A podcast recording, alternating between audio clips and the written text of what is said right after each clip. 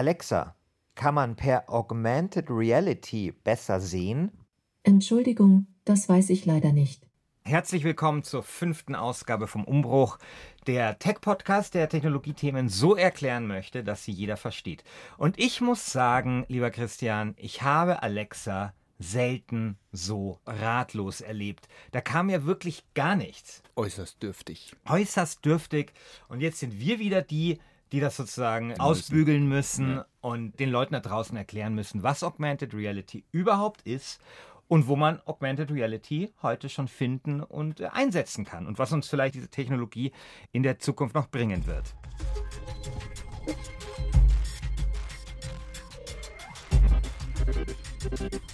Letztes Mal haben wir ja über Virtual Reality gesprochen und wir haben Augmented Reality immerhin da schon so ein bisschen angerissen gehabt. Virtual Reality oder VR hatten wir herausgearbeitet, schafft eine ganz neue faszinierende Welt, ja, man ist aber relativ abgeschottet mit diesen Maulwurfbrillen, die einem die Sicht auf die komplette Welt nehmen und durch eine virtuelle Welt ersetzen. Bei Augmented Reality ist das etwas anders. Hier kann man grundsätzlich ganz normal weiterschauen, aber es werden zusätzlich virtuelle Elemente ins Sichtfeld eingeblendet und Augmented heißt ja auch eben erweitert. Also erweiterte Realität, Augmented Reality. Ja, und diesmal erweitern wir eben euer Sichtfeld, konzentrieren uns auf Augmented Reality und lassen den Blick mit euch in die Ferne schweifen. Mit Augmented Reality, kurz AR, können wir zusätzliche Elemente sehen.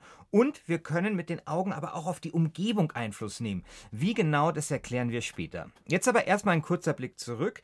Die Umwelt, also unsere Umgebung, die Welt, die uns umgibt, zu steuern, das ist ja vielleicht neben dem Fliegen vielleicht so einer der größten Menschheitsträume. Ja? Sich wenig bewegen und trotzdem möglichst viel beeinflussen. Und deshalb schauen wir jetzt einmal ein halbes Jahrhundert zurück, genauer gesagt ins Jahr 1968 an die Stanford-Universität. Dort forschte damals Douglas Engelbart, ein Computerspezialist, ein Tüftler, und der hatte schon seit Jahren nachgedacht darüber, wie man einen Computer besser steuern könnte.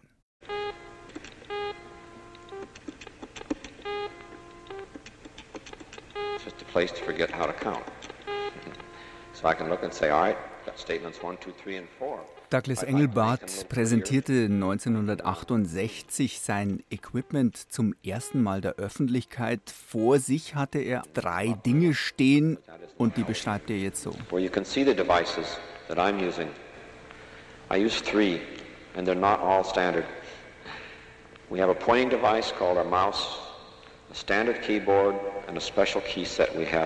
Also dieses Special Key Set, das ist ein Keyboard, mit dem konnte Engelbart fünf Tasten bedienen und durch bestimmte Fingerkombinationen Befehle auslösen so ein bisschen wie beim Stenografieren. Das hat sich offenbar aber nicht bewährt. Man sah das später immer seltener. Aber Tastatur und Maus, die sehen 1968 fast schon genauso aus, wie wir sie heute kennen und täglich nutzen. Über eineinhalb Stunden lang erklärte der Wissenschaftler und sein Team, wie spielerisch ein Computer zu steuern sei und wie sehr ein solcher Rechner das tagtägliche Arbeiten erleichtern könne. Ja, und das Publikum, das war fasziniert. Zu Recht, ja, weil das muss man auch erstmal schaffen, etwas zu erfinden in dieser schnelllebigen Computerwelt, das wir heute noch alle benutzen, ja, und, und im Prinzip genauso funktioniert wie damals. Aber was hat denn bitteschön die Computermaus mit Augmented Reality zu tun? Naja, es geht um das Bemühen des Menschen, Maschinen in den Griff zu bekommen und mit kleinsten Bewegungen zu steuern. Damals eben mit einem Fingerticken, heutzutage vielleicht bald mit einem Augenblinzeln. Okay, die Finger lassen wir heute mal aus dem Spiel. Es geht um die Augen, wie die mit Hilfe von Augmented Reality uns Menschen ein wenig mehr Macht über die Umwelt, über Computer, über Geräte und Maschinen geben. Und wir werden uns anschauen, wie das die deutschen Autokonzerne einsetzen wollen. Und wir blicken diesmal durch die neue Microsoft-Brille HoloLens 2. Tja, und an dem Thema, wie an so vielen anderen Technologiethemen auch, ist natürlich auch das Militär interessiert und will das Ganze für seine Zwecke nutzen. Und dazu begrüßen euch Christian Sachsinger und Christian Schiffer.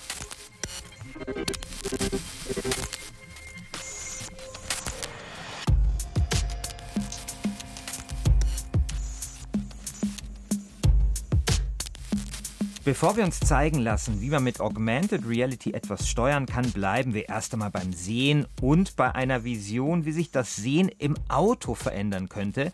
Den Science-Fiction-Autor Tom Hillenbrand haben wir schon letztes Mal gehört. In seinem Krimi Drohnenland soll Kommissar Art van der Westerhuisen gemeinsam mit einer Datenanalystin den Mord an einem Europaabgeordneten aufklären. Der Kommissar lebt in einer voll digitalisierten Welt, in der jeder mit jedem und alles mit allem kommuniziert, rund um die Uhr. Menschen und Maschinen sind permanent auf Empfang.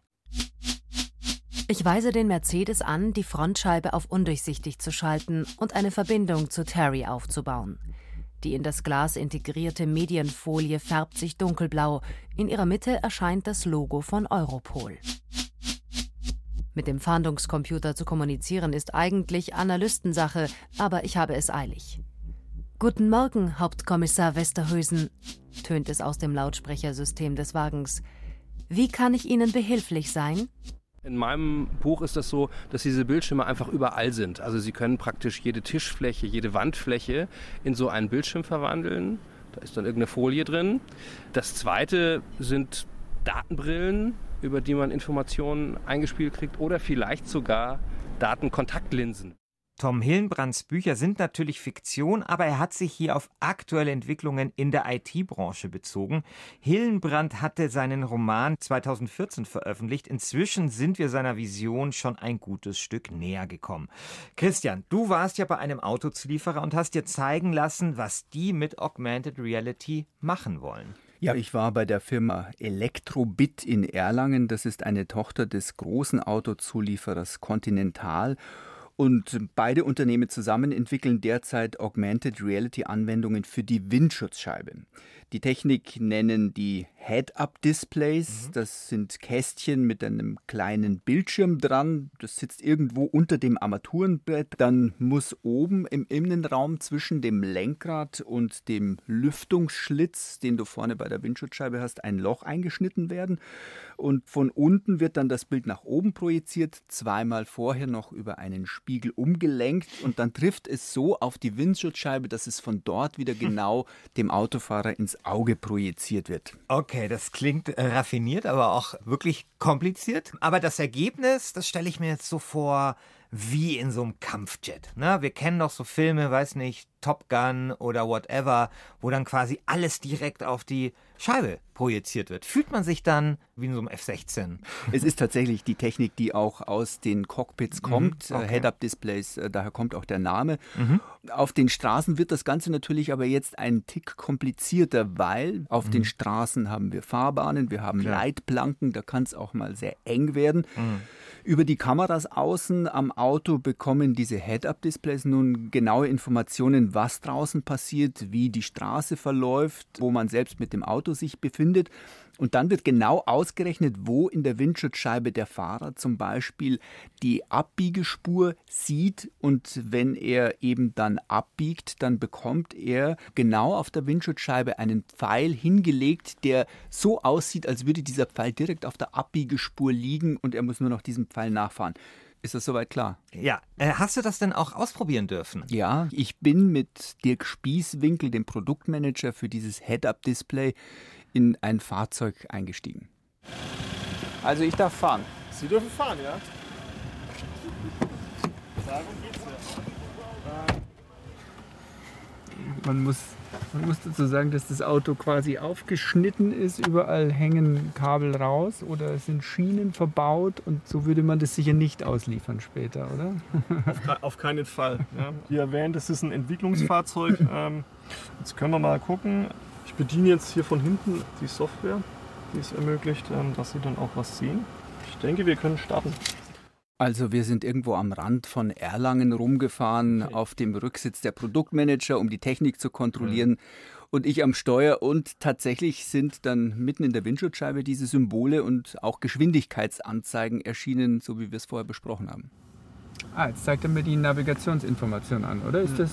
Das ist die Navigationsinformation, ja. Ähm, wenn wir Glück haben, sollte dann vorne auch ähm, ein entsprechender Pfeil kommen. Sehen mhm. Sie ja, ah, jetzt sehen ein Sie einen großen Pfeil, oder? Einen großen Pfeil, der einen zeigt großen nach Pfeil. links. So, Kuppel. Scheiße, er dreht sich dann genau in die Kurve rein. so wie die Kurve auch tatsächlich verläuft. Und dann irgendwann verschwindet er, wenn er zufrieden ist, wenn er merkt, jetzt habe ich die richtige Spur genommen und bin abgebogen. Scheiße. Jetzt habe ich vor mir den Lastwagen und um den Lastwagen rum äh, zeigt mir das Display oder zeigt mir die Windschutzscheibe, wenn ich so möchte, so einen blauen Kreis an. Das heißt, er hat diesen Laster erkannt und hält jetzt dann den richtigen Abstand dazu richtig, ja. Okay. Wir können auch schauen, wenn Sie jetzt Gas geben und die Entfernung zu dem Laster verkürzen, ja, ja. dann ändert sich auch die Farbe. Jetzt wird ähm, der Kreis wird blau, dunkelblau. Der Kreis wird dunkelblau. Dunkelblau heißt, Sie fahren jetzt schneller als ähm, die eingestellte Entfernung, die okay. Sie per Tempomat eingestellt haben. Okay. Wenn Sie jetzt vom Gas runtergehen, wird das Ganze dann ähm, wieder hellblau. Hell, hellblau ja. ja. Okay, also du sitzt dort in deinem aufgeschnittenen Auto, wo die Kabel noch raushängen, aber es funktioniert. Du hast auf der Windschutzscheibe diesen Abbiegepfeil, ja, was yeah. ja praktisch ist. Und das mit dem Kreis um den Lastwagen, das habe ich jetzt nur so zum Teil verstanden. Also vor dir war ein Lastwagen, dann plötzlich war ein digitaler Kreis auf der Windschutzscheibe und hat diesen Lastwagen quasi umgeben. Und genau, so als genau. Zeichen genau. dafür, dass dieser Laster vom System erkannt worden ist mhm. und dann eben, wenn man den Abstand nicht richtig eingehalten hat, dann hat sich dieser Kreis eben ähm, dunkelblau verfärbt und dann wurde er wieder heller, wenn man den Abstand wieder etwas vergrößert hat. Was vielleicht auch noch ganz nützlich ist, ich bin zweimal ein wenig von der Spur abgekommen oh, und so weit in der Mitte gefahren. Aha. Da kamen dann plötzlich in der Windschutzscheibe rote Pfeile, die direkt mich wieder auf die Mitte mhm. meiner Spur zurückverwiesen haben. Das soll halt helfen, Unfälle zu vermeiden. Ja, und äh, braucht's das? Hm, ja, braucht's das. AR im Auto ist im Moment wohl noch nicht wirklich der Renner. Ich war auch eher ja. etwas verwirrt. Dachte ich mir nämlich auch so, LKW mit Kreis, Abbiegepfeil, ja. hier die Spur verloren, von links und rechts kommen noch mehr Pfeile. Wie im Comic. Und, ähm, genau. Äh, Nein, also ähm, es hat tatsächlich mich auch etwas äh, Anstrengung gekostet, um da nicht den Überblick zu verlieren, aber es ist einfach nur, weil man es nicht gewohnt genau. ist. Ich denke, wenn man das länger macht, dann gewöhnt man sich irgendwann auch an diese Einblendungen.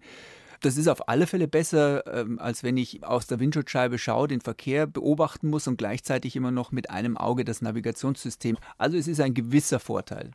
Ja, was kostet das denn, wenn man sein Auto in so ein bisschen ein F16 umfunktionieren lässt? Also zumindest was das Head-Mounted Display angeht. Es gibt noch keinen fixen Preis. Ähm, es wird sich wahrscheinlich so zwischen 1000 und 2000 Euro bewegen. Hört sich relativ viel an, aber das ist halt auch noch ein Einstiegspreis für eine Technologie, die gerade erst am Anfang steht. Es soll übrigens, Christian, noch bald viel mehr mhm. möglich sein mit dieser AR, also Augmented Reality Technik fürs Auto. Bei meinem Besuch bei der Firma Elektrobit in Erlangen war auch extra eine Vertreterin der Muttergesellschaft Continental angereist. Bettina Leuchtenberg und sie konnte mir erzählen, wie Augmented Reality in Zukunft das Fahren verändern könnte zu einer Art ja, gemeinschaftlichem Fahren. Man kann sich also von einem Auto zum anderen Dinge zuschicken, Musik oder Videos zum Beispiel. Wir hatten eben die Idee, dass man ähm, dass Fahrzeuge, wenn die untereinander eben vernetzt sind, dass mir zum Beispiel ein anderer Fahrer ähm, Informationen, ein Musikvideo oder was auch immer eben schicken kann, dass ich sagen kann, ja, ich möchte das haben, mein Fahrzeug lädt das eben runter, holt sich das ab und ich kann das dann eben über die Windschutzscheibe, über mein Head-Up-Display anschauen. Also das heißt, in der Windschutzscheibe könnte man in Zukunft dann auch ein, Video anschauen? Genau, wenn ich automatisiert fahre. Das ist äh, natürlich ganz wichtig. Also Sicherheit geht natürlich vor während der Fahrt. Wenn ich selbst fahre, wäre das natürlich nicht erlaubt. Also ich brauche kein eigenes Display, keinen eigenen Bildschirm mehr, sondern das kann alles die Windschutzscheibe übernehmen. Ja. Nicht schlecht. Augmented Reality fürs Auto. Also ich muss ja sagen, ich fahre ja nie Auto. Insofern, ja, also ich bin ja mehr so auf so Datenautobahnen unterwegs. Aber mir leuchtet das ja ein, dass das ein Vorteil sein kann.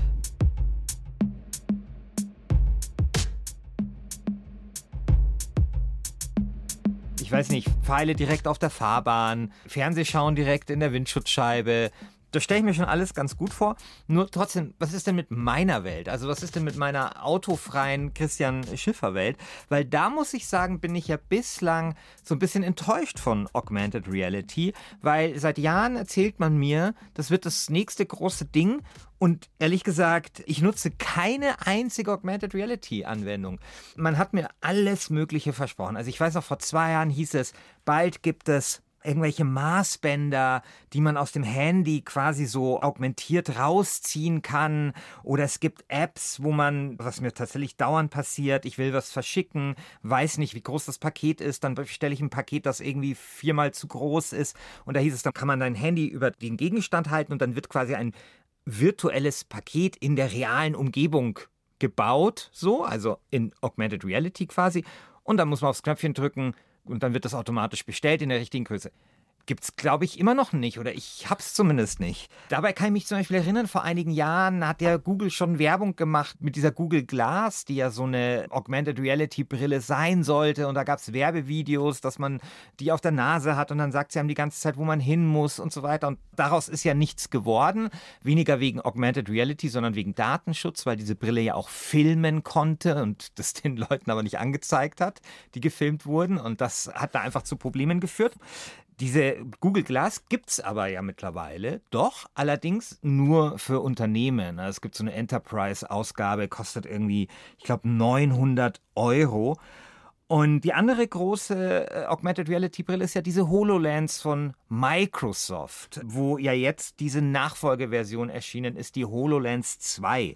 Und die durftest du schon ausprobieren. Ja, das haben wir ja letztes Mal schon groß angekündigt und ja. das hat tatsächlich, ja, es war faszinierend. Warum? Die HoloLens ist zum einen erst einmal deutlich schlanker als die erste Ausgabe. Die war ja so schwer, dass sie einen äh, ständig gedrückt hat und mhm. man war eigentlich nur froh, wenn man das Ding nach zehn Minuten wieder runternehmen konnte.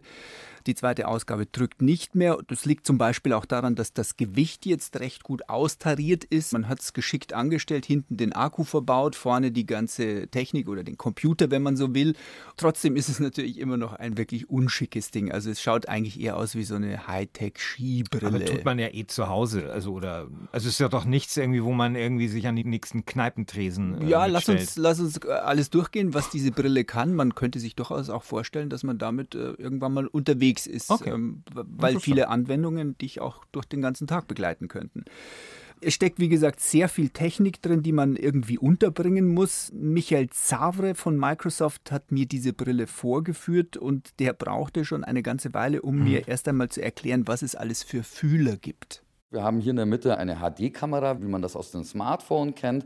Wir haben links und rechts Infrarotsensoren und wir haben hier in der Mitte noch einen sogenannten Time of Flight oder einen Tiefensensor, der sozusagen den Abstand zwischen Objekten erfasst. Wo befindet sich diese Brille gerade im Raum? Wie weit ist der Abstand zur Wand beispielsweise? Das ist ein zentraler Aspekt, der in dieser Kamera steckt. Und wir haben hier noch zwei Kameras ähm, im Bereich der Nase, die dann das Eye-Tracking übernehmen. Das ist also der sogenannte Frontvisor. Und eine Besonderheit der zweiten Generation, ich kann ihn einfach hochklappen. Dann sieht man sozusagen wieder ganz normal und liegt in die Realität. Und wenn ich dann wieder zurück in die gemischte Realität möchte, dann klappe ich das einfach runter. Also das ist ein bisschen wie bei einem Motorradhelm, mhm. wie sie rauf und wie sie runter.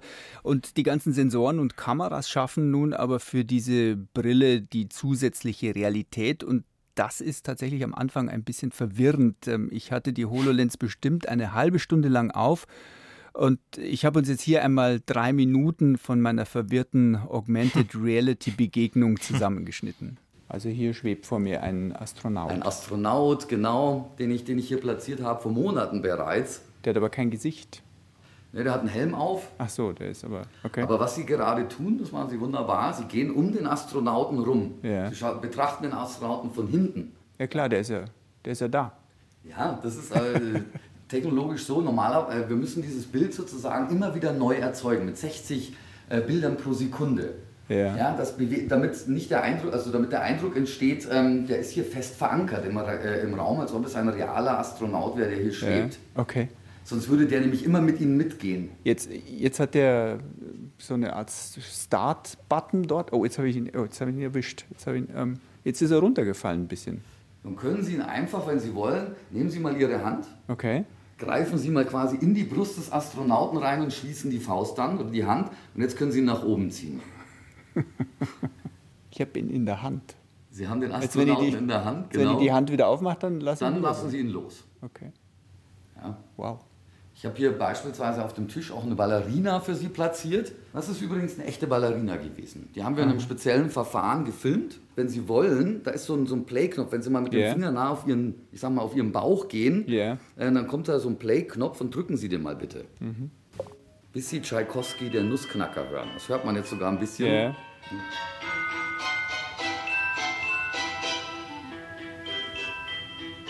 Jetzt ist es so eine kleine Ballerina, ja. Wenn Sie mal beide Hände nehmen und die greifen, die Ballerina, keine Sorge, es passiert ihr nichts, mit beiden Händen und die beiden Händen dann so nach so richtig greifen und dann nach oben ziehen. Achso, also direkt die Figur greifen. Ja, genau. Jetzt wird sie immer größer. Jetzt wird sie immer größer, genau. Ja, und ich könnte sie jetzt auch wieder runtersetzen ein bisschen. Ja, natürlich. Aber nur bis Ach zum so. Tisch. Ah, da steht der Tisch. Da steht der Tisch. Da geht's nicht Woher runter. weiß denn das Hologramm eigentlich, dass da ein Tisch steht? Warum können Sie die Ballerina nicht durch den Tisch ziehen? Weil Vorher die Brille sich der Umgebung bewusst ist. Und die Ballerina, wenn man so will, das Programm weiß, ich darf nicht durch Oberflächen durch. Ich kann mich nur auf Oberflächen stellen. Sie sehen jetzt unter sich ein Piano. Viel Spaß beim Spielen. Kann ich nicht Klavier spielen, aber ich versuche es jetzt trotzdem. So, wir hören jetzt nichts, aber Sie hören eben über die, die verbauten Mhm. Lautsprecher, hören eben, was, äh, was Sie da gerade Schönes spielen. Alle meine Entchen nehme ich an. Nee, ich spiele gar nichts, weil ich nicht mal alle meine Ängste zusammenbringe. Aber zumindest, was ich merke, ist, dass er die weißen Tasten und die schwarzen Tasten unterscheiden kann. Also die schwarzen sind ja wirklich nicht weit von den, oder verschwinden ja sozusagen Mhm. in den weißen Tasten. Trotzdem merkt er, wenn ich ein Stück nach hinten gehe, dass ich die schwarze Taste erwische und nicht vorne die weiße. Also tatsächlich ist es nicht das Feeling, wie wenn ich an einem richtigen Klavier sitzen würde, aber trotzdem, äh, also ist erstaunlich genau. Kann ich auch so hier von hinten bis vorne? Natürlich. Also, sorry, Flohwalzer wäre das Mindeste, was ich mir jetzt hier Ja, entschuldige. Ich, aber Klavierspielen in Augmented Reality ist natürlich auch nicht wirklich die ultimative Anwendung. Die soll einfach nur zeigen, wie exakt äh, diese Kameras bereits erfassen, wo du mit deinen Fingern hinlangst. Und ähm, ja, man spürt jetzt keine Tasten, man äh, Geht hat ja auch keinen, nicht. Also das ist ja nur nicht. Luft. Ja, Also ja, wie soll das gehen? Ja, Also. es gibt eben keinen Anschlag, aber wie gesagt, es geht nicht um das ultimative Klaviererlebnis. Da, Ähm, darf ich da was fragen? aber also, natürlich. Du, du tust ja auf die Taste drauf ging und dann geht die ja quasi, du gehst ja mit dem Finger dann durch die Luft, ne? Und da musst du Ja. ja eigentlich immer wieder mit dem Finger wieder hoch, wenn du dann die nächste Taste. Ja. Es gibt ja keinen Widerstand, oder? Nee, es gibt keinen Widerstand, aber du merkst ja, wenn du, oder Also- du hörst den Ton, wenn du den Okay. Ton hast, dann gehst du mit dem Finger wieder hoch und dann ist Okay. sozusagen das System bereit für den nächsten Befehl Oh. oder die nächste Okay. Klaviertaste. Also ich meine, das glaube ich dann gewöhnungsbedürftig, wahrscheinlich für einen richtigen Klavierspieler. ja, oder? ich glaube, dass ein richtiger Klavierspieler äh, nie Richtige, sich am richtigen Klavier spielt. der- Okay, genau, aber trotzdem. Die, die Augmented Reality Brille in die Ecke werfen würde. Okay. Wirklich beeindruckend war dagegen, bei manchen Anwendungen konnte ich sehen, wie das Programm meine Hand wahrnimmt. Man bekommt eine Visualisierung durch die Brille ab und zu angezeigt, wie das Programm, wie die Brille deine Hand sieht. Also du siehst deine Hand dann mit einem leuchtenden Netz von Gittern und Linien überzogen. Das ist wie so ein Lichthandschuh, der da übergestreift wird. Und das funktioniert. Also du hast diesen Lichthandschuh quasi immer, fast immer passgenau auf deiner Hand sitzen. Und das finde ich ist beeindruckend, weil da gehört eine Menge Rechenkapazität her und auch schnelle Verarbeitung der ganzen Daten, die da eben dafür nötig sind. Wunderbar, will ich haben, brauche ich unbedingt. Ich möchte Flohwalzer spielen und virtuelle Prinzessinnen und Astronauten durch den Raum schieben und platzieren. Schon. Ja, Christian, wie viel kostet denn das Ding? 3500 Dollar. Ja, da hatte ich mir jetzt ehrlich gesagt eine etwas andere Antwort erhofft. Ja. Aber Microsoft zielt ja wirklich auch auf die Firmenkunden und äh, du wolltest wissen, was mit dieser Technik tatsächlich alles angestellt werden und gemacht Genau, was werden kann. So in der Praxis. Das sind vor allem Firmenanwendungen und Microsoft nennt da in erster Linie einmal die Holoportation. Da werden sie als Hologramm eingescannt und tauchen dann auf der anderen Seite des Ozeans auf einmal als Hologramm in Echtzeit auf. Und auch da ist es wieder das Unterbewusstsein, das nach relativ kurzer Zeit sagt, diese Person ist wirklich real. Ich sehe das Gesicht, ich sehe die Mimik, ich sehe die Gesten und auf einmal fangen sie an, mit ihrem Gegenüber ganz natürlich zu kommunizieren. Das ist eine ganz andere Art und Weise der Kommunikation als jetzt beispielsweise über das Telefon. Also interessieren sich Unternehmenskunden sehr stark für diese Technologie. Wie kann ich Reisekosten vermeiden? Wie kann ich Zusammenarbeit, kollaborative Zusammenarbeit effektiver, auch kostengünstiger gestalten?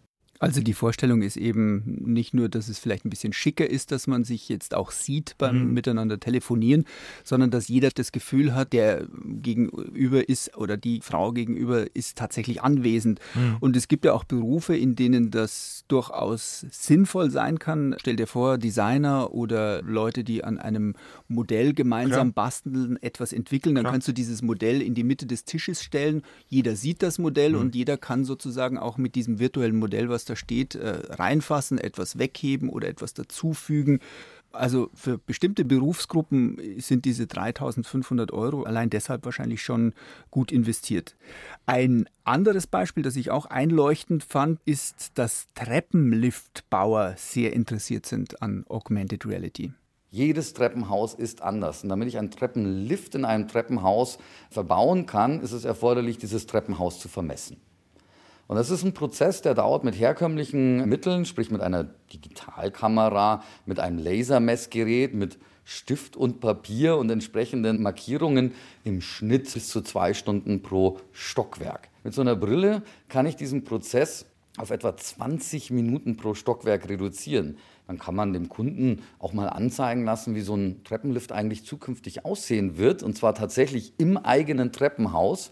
Und was dann passiert, jetzt habe ich diese ganzen Daten, Messdaten auf der Brille drauf, die sende ich in Echtzeit in einen Cloud-Service. Und dieser Cloud-Service rechnet in Echtzeit um, was es denn kosten wird an Material, an Produktion, an Installationsaufwand. Und so ist der äh, Mitarbeiter oder die Mitarbeiterin in der Lage, am selben Tag dem Kunden noch ein verbindliches Angebot zu machen. Das waren jetzt zwei Beispiele. Microsoft nennt dann noch endlos weitere Bauarbeiter mhm. zum Beispiel, die angezeigt bekommen, wo denn Rohre im Boden verlaufen, man also auf keinen Fall Klar. hinbaggern darf. Mechaniker, die an Maschinen schrauben müssen und vielleicht nicht sicher sind, welche Schraube sie jetzt drehen mhm. sollen. Oder Ärzte, Chirurgen, die sich mhm. noch einmal vom Experten, der vielleicht gerade irgendwo auf der anderen Seite des Ozeans sitzt, noch einmal den letzten Rat holen, mhm. ob sie denn jetzt da wirklich in diese Arterie reinschneiden sollen mhm. oder nicht. Also so ähm, kann man sich verschiedene Situationen bei Microsoft zumindest jetzt schon vorstellen, wo diese Brille vielleicht bald schon unabdingbar sein wird.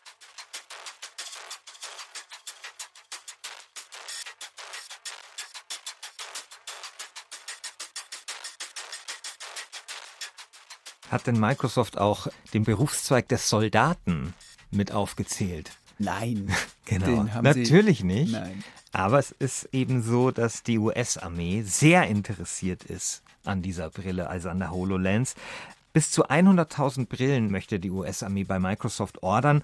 Und das hat zu einigen Diskussionen bei Microsoft selbst geführt. Also da gab es einige Microsoft-Mitarbeiter, die waren nicht so begeistert über diesen Deal von ihrer Firma mit dem Militär und sie haben rebelliert, allerdings ohne Erfolg. Also Christian, du hast ja auch ein deutsches Rüstungsunternehmen gefunden, das auf Augmented Reality setzt. Ja, ich war bei ESG, das ist eine Firma bei München, die sich um Software unter anderem für Kampfflugzeuge kümmert. Da sind wir wieder. ja, wir sind wieder bei den Flugzeugen, genau. Ein Unternehmen, das jetzt nicht unbedingt so gerne mhm. in der Öffentlichkeit steht, also bei Journalisten eher zurückhaltend ist. Wir sind aber doch reingekommen mhm. und mir hat dann der Projektleiter Andreas Kiewit erklärt, wofür Augmented Reality zum Beispiel bei der Luftwaffe gebraucht wird. Ich habe dafür wieder eine HoloLens aufgesetzt bekommen, diesmal aber noch die ältere Version, die Nummer 1. Hier sehe ich einen Tornado, sagen Sie? Ja. Der schwebt vor mir in der Luft. Und was kann ich jetzt machen damit? Also Sie können jetzt in den Tornado erstmal ganz normal anfassen und durch die Gegend schieben, also das heißt positionieren. wie, wie mache ich das nochmal mit den Fingern? Genau, einfach draufklicken, so Finger zusammen, den AirTab, so. Na, zusammen und dann festhalten. Ah, als wenn Sie ihn anfassen okay, würden. Und dann ah, Funktioniert es? Ja, ja, ja, ja. Genau. So, und das Ganze können Sie jetzt okay. quasi auch mit zwei Händen machen. Das heißt, wenn Sie mit der anderen Hand auch noch festhalten, dann könnten Sie ihn drehen, also ganz natürlich drehen. Hier die, die, die Finger so zu und nur hier mit den. Hast du die anderen zu? Die, genau, die anderen zu. Ah, jetzt. Ja, jetzt. Der dreht sich. Kann ich jetzt so. Ja, können Sie drehen, wie Sie wollen. Kein Knoten in die Hand machen. genau. Und wenn Sie ihn auseinanderziehen, wird er größer. Wenn Sie zusammen machen, wird er auch kleiner. Okay. Und man kann in das Modell quasi auch reingehen und dann sieht man innen drin das Cockpit quasi und man würde dann eben, das hier noch nicht designt, aber man würde dann auch die Tankanlage sehen, man würde die Ventile sehen und äh, könnte wirklich schauen, wo fließt das Kerosin jetzt lang, auf was muss ich achten, wie muss der Druck sein und so weiter. Und damit spart man sich was? Damit spart man sich den mechanischen Simulator. Also wie gesagt, die Bundeswehr hat einen Tornado-Rumpf nachgebaut, inklusive den ganzen Betankungsanlagen und übt daran wirklich diesen Betankungsprozess mechanisch. Aber diese ganze Anlage ist sehr wartungsintensiv und man muss die andauernd pflegen. Und äh, hier hätten sie eine virtuelle Anlage, die sie jederzeit überall mit hinnehmen können und sämtliche Prozesse daran auch testen und üben können.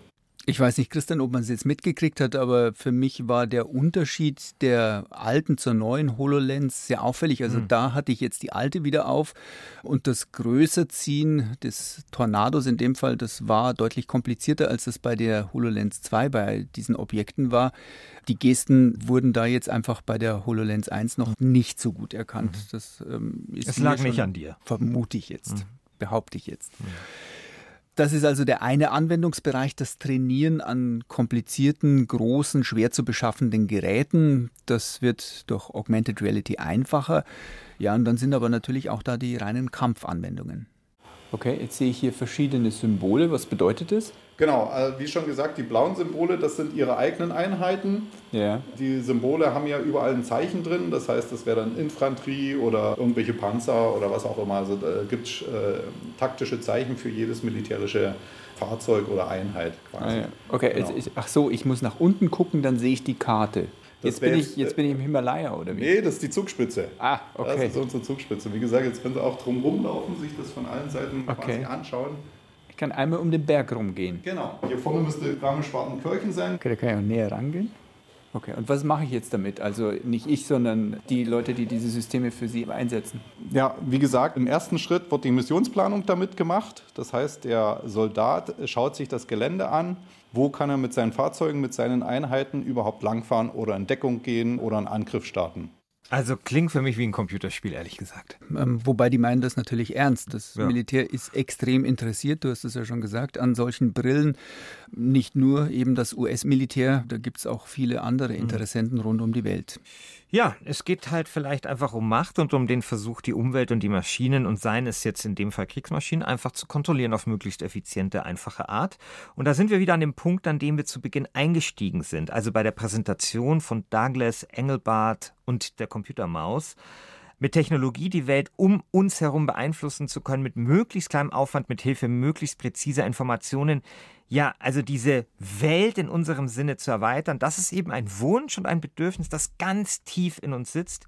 Ich würde mich aber ehrlich gesagt auch schon mit weniger zufrieden geben, zum Beispiel mit einer Augmented Reality App, die mir einfach nur hilft, die richtige Paketgröße zu finden, wenn ich etwas verschicken möchte. Ja, und auch das ist möglich und auch das wird in den tagtäglichen Anwendungen, glaube ich, bald kommen. Vielleicht gibt es das auch schon, ich habe es einfach nicht mitbekommen. Es kann gut sein. Lass uns noch fünf Jahre warten und eine HoloLens 3 vielleicht auf den Markt mhm. kommen, die dann kleiner und schicker ist und lass Günstiger. Google nochmal einen Anlauf nehmen mit der Glas dann wirst vielleicht du auch eine aufhaben. Ich glaube auf alle Fälle nicht mehr, dass es lange dauert, bis die Leute bereit sind, Computermaus und Smartphone einfach zur Seite zu wischen und neue vielleicht praktischere, auf alle Fälle andere Möglichkeiten sich anzuschauen, um ihre Umgebung zu steuern.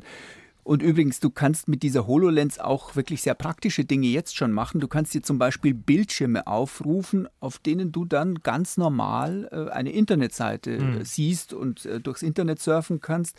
Du kannst dir diesen Bildschirm auch auf Kinoleinwandgröße hochziehen.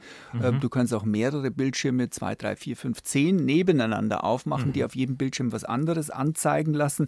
Also das sind schon ganz neue Möglichkeiten, die sich da auftun. Ja, das, sehr interessant. Ob das dann natürlich gut ist oder nicht, äh, ob wir noch weiter abdriften aus der alten realen Welt in eine digitale oder virtuelle, die es gar nicht gibt, ja, wer weiß. Ja, da habe ich ja traditionell nicht so Kein viel Problem Angst davor, aber gut.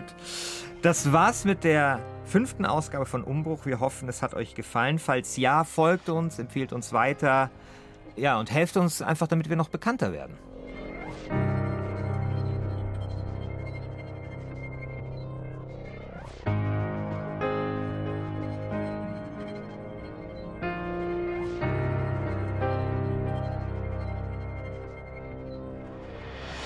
Was gibt's nächstes Mal, Christian? Nächstes Mal widmen wir uns einem Thema, was nicht ganz so lustig ist, nämlich wir widmen uns dem Tod und der Trauer.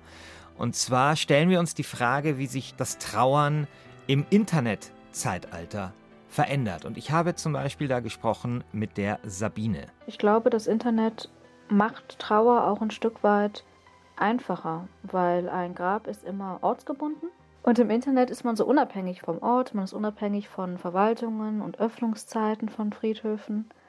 Und man hat in gewisser Weise eine Illusion von Unendlichkeit, weil man hat das Gefühl, dass man ein Recht drauf hat, soziale Netzwerke zu benutzen.